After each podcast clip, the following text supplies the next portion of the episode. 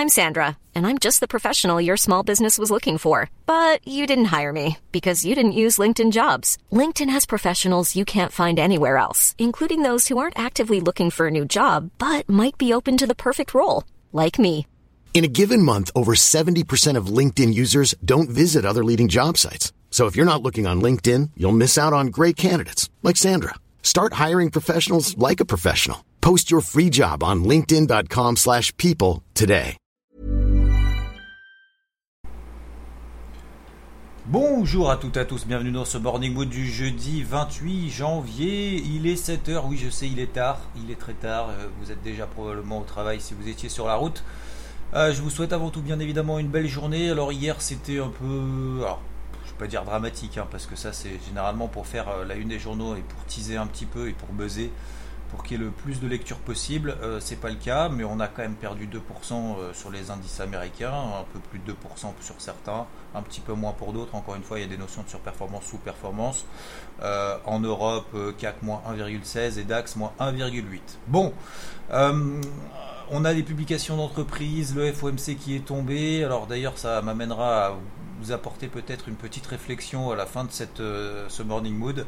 Quand même intéressante parce que je vous rappelle, l'objectif, c'est pas euh, soit de, dire où va le marché ou quoi que ce soit, euh, parce que je me tromperai, hein, bien évidemment, et puis parce que c'est à vous de prendre la responsabilité, d'avoir certains déclics. Et c'est un peu mon objectif, si vous voulez.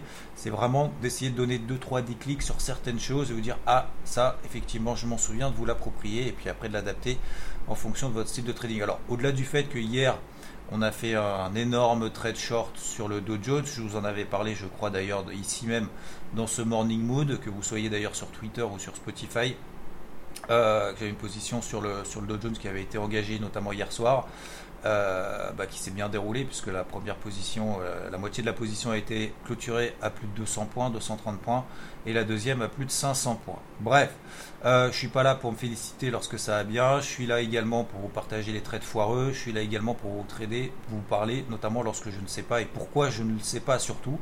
Euh, c'est plus ça l'important que de donner ces trades a posteriori et d'autant plus que ces trades gagnants. Bref, si vous êtes chez IVT, vous en avez profité, j'espère, et ça m'amènera également à la fin de cet audio justement à ce petit, euh, ce petit point de réflexion euh, suite à cette prise de position euh, et ce partage surtout. Donc concernant les marchés, on a eu donc le FOMC hier, comme je vous l'avais dit, comme je vous l'ai déjà expliqué. Notamment hier soir sur Twitch. Qu'est-ce qu'on attend de ce truc-là? Ben Rien, rien. Faut, faut, pas s'attendre à ce que la Fed estime que la reprise économique soit tellement énorme que ça y est, on va relever les taux. Je suis pas sûr. Hein. Enfin, vous me direz si je me trompe, c'est un peu ironique de ma part, mais euh, on a également euh, le taux à 10 ans. Est-ce qu'il explose comme s'il y avait ça y est de l'inflation énorme et tout, etc. Bah non, on est passé de 1,18 à 1% sur le taux à 10 ans. Donc non. Euh, etc., etc. Donc forcément, bah, la Fed non, n'est pas méga chaude là pour faire quoi que ce soit. Le contexte économique va être quand même très compliqué, bien évidemment, tout au long même de cette année 2021. Hein, c'est pas fini. Euh, c'est pas parce que le vaccin arrive au compte-goutte que ça y est, c'est terminé, on va partir comme en 40. Absolument pas. Donc voilà. Alors après, les gros titres, en gros, c'est ça y est, la réalité économique rattrape, euh, rattrape les marchés. Oui, bah oui, effectivement, euh, on a, euh, on a peut-être une prise de conscience et, et surtout peut-être qu'on s'est un petit peu emballé sur le fait que ça y est, le vaccin a été trouvé, que c'est parti. C'est pas aussi simple que ça. Euh, mais peu importe. L'objectif, c'est pas de commenter après coup. On a la également d'un point de vue donc le FOMC, ça rien passé, mais également les publications d'entreprises. On attendait notamment Apple, Facebook et Tesla. Alors sur les trois, c'était pas terrible. En tout cas, la réaction du marché. Après, est-ce que c'était bon ou pas? Euh, ce qui est important, ce qui nous intéresse surtout lorsqu'on investit sur les marchés, c'est la réaction. Euh, on a Apple qui euh, explose les attentes au premier trimestre grâce à l'iPhone 12, donc chiffre d'affaires au-dessus de 100 milliards de dollars pour la première fois de son histoire. Et on attendait un bénéfice net par action par contre de 1,42 dollars et finalement il en est ressorti 1,25 dollars. Donc en termes de résultats, c'est un peu moins bien que prévu. L'action était en, gros en baisse de 2%. Alors je rappelle encore une fois, euh, Apple, elle est sur ses records historiques. Hein. Donc on est au-dessus de, de 140 dollars. On est sur des niveaux quand même stratosphériques. en 2020, elle était à moins de 60 dollars.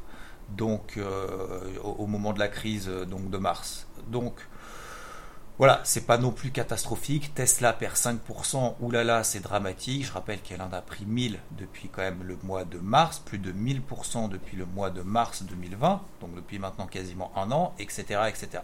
Facebook, c'est un peu la même chose, moins 2%, moins 0, entre moins 1 et moins 2% après les échanges. Donc c'est pas non plus dramatique. Après, c'est sûr que voilà, c'est un contexte un peu de prise de bénéfice. Bon, tout va bien, c'est pas plus, c'est pas non plus exceptionnel.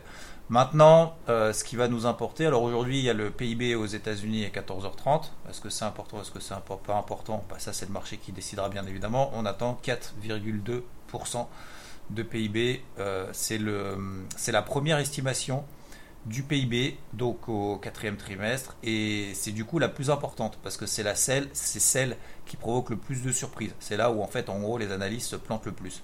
Donc euh, vu que c'est la première estimation je vous rappelle qu'il y en a trois. Donc euh, c'est pour ça que c'est quand même le chiffre le plus important du PIB on a euh, sinon quoi on a Boeing qui a annoncé une perte de 8 milliards de dollars. On a Microsoft vous vous souvenez qui avait publié un chiffre d'affaires excellent. Et ben finalement euh, plus 0,3%. On a euh, AMD qui a perdu moins 6% alors que c'était quand même largement meilleur que prévu au quatrième trimestre. Et la star, GameStop, plus 134% après 92% de hausse mardi. C'est un short squeeze monumental. Euh, c'est un truc de ouf ce qui est en train de se passer là-dessus. Donc, donc voilà, il y a, un gros, gros rachat de charge de fonds spéculatifs qui estiment que le titre est surévalué. Mais vous voyez, c'est pas parce que vous avez raison sur les fondamentaux que vous ne faites pas arracher plus. Hein. C'est, donc faut vraiment, faire attention à ne pas être euh, cerné de certitude pour éviter justement ce genre de choses. Et encore une fois, c'est ce que je disais ce matin sur Twitter par exemple, vaut mieux euh, avoir tort sans perdre d'argent plutôt que d'avoir raison sans en gagner. Donc euh, tout ça pour dire que bah voilà, c'est pas grave, si on a tort, bah, on coupe la position, on prend sa perte et puis euh, le moins possible, et puis on reviendra lorsqu'à un moment donné le marché sera calmé. Mais ça sert à rien d'essayer de garder une position qui s'envole comme ça de 100, 200, 300, 400% comme ça euh, très rapidement, qui fait x10. Et même si on a raison et que derrière on se fait déchirer, bah, bah le résultat c'est surtout qu'on se fait déchirer.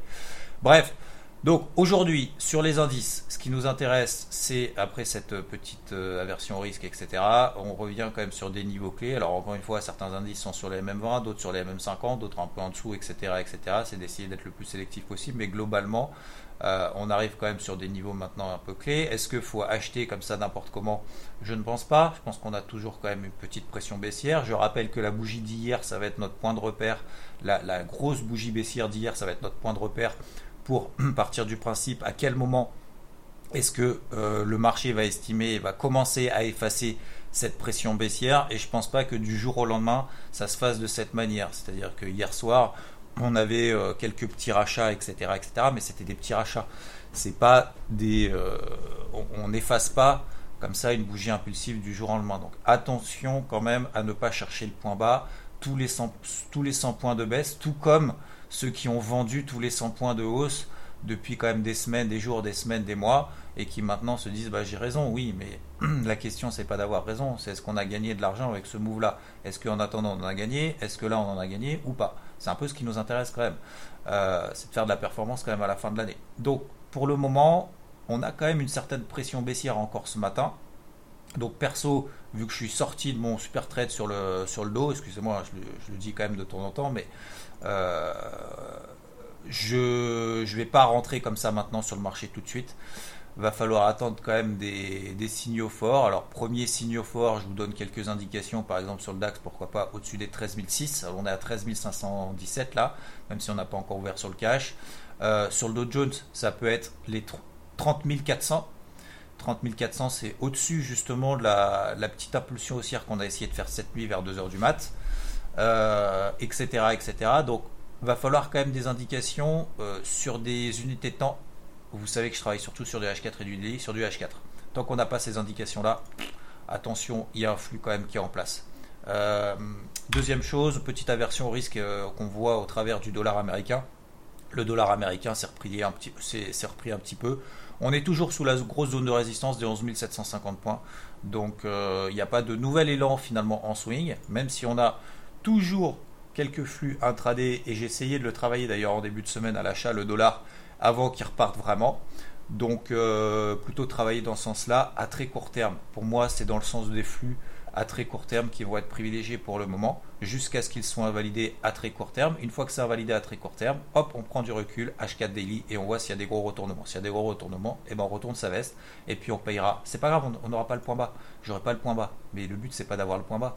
Le but, c'est d'essayer de me placer dans des flux, comme par exemple hier sur le short, par exemple, sur euh, les indices américains, particulièrement le Dow Jones. Maintenant, là où je voulais vous en venir, c'est concernant le, le FOMC.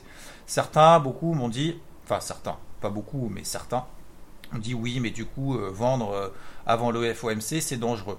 Euh, parce qu'il y a le FOMC, etc. Bon, j'ai expliqué. Un, déjà, on n'entend rien du FOMC. Un, ils vont pas mettre plus, ils vont pas mettre moins.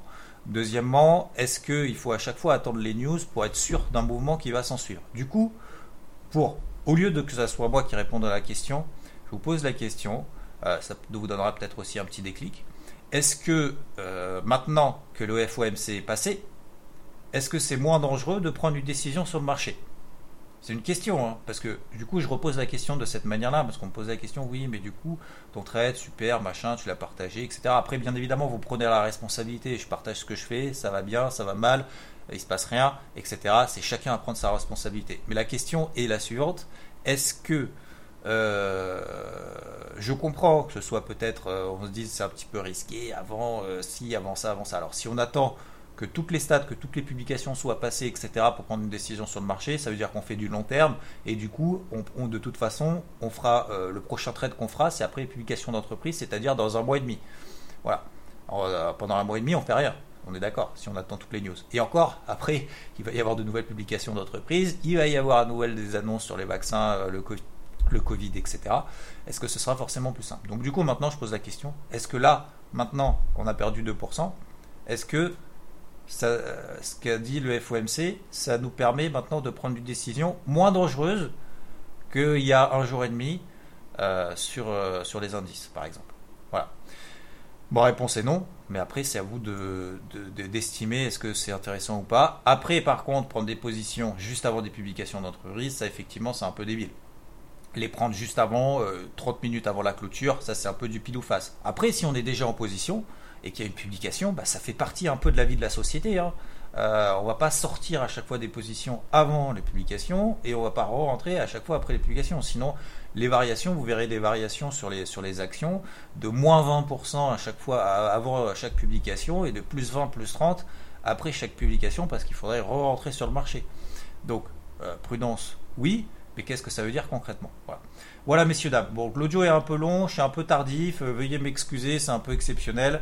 Euh, à suivre, effectivement, attention, petite pression baissière pour le moment sur les indices. La pression baissière que j'ai observée également sur le Bitcoin, bah, pour le moment, il m'étonne. Hein. C'est hallucinant. On est en train de retravailler à nouveau les 30 000. Je pensais qu'on allait vraiment lâcher la purée pour euh, utiliser une expression vulgaire. Mais là, franchement, il m'étonne. Il est en train de passer quasiment à 32 000 c'est impressionnant la solidité du, Bitcoin euh, sur cette zone des 30 000, 32 000 qu'on avait identifié déjà quand même il y a quelques jours, voire euh, ça va se compter maintenant en semaine. Euh, est-ce qu'il faut le repayer? Bah, Sincèrement, j'ai quand même me posé la question. Parce que même si on est sous la MM50H4, vous vous souvenez, pour moi c'est mon point de repère, bah, pour le moment, c'est plus 5% ce matin, on était à moins de quasiment à 29 000, on est à 32 000, c'est assez étonnant, c'est le gros niveau qu'on a là. Petite pression baissière sur les indices, pression haussière sur notamment le dollar. L'or, l'argent, il se passe rien, pression baissière là aussi là-dessus. Euh, je ne vais pas chercher à payer ni à chercher le point bas pour le moment tant que j'ai pas de signaux haussiers. J'ai mis des grosses alertes, mais j'ai pas payé pour le moment.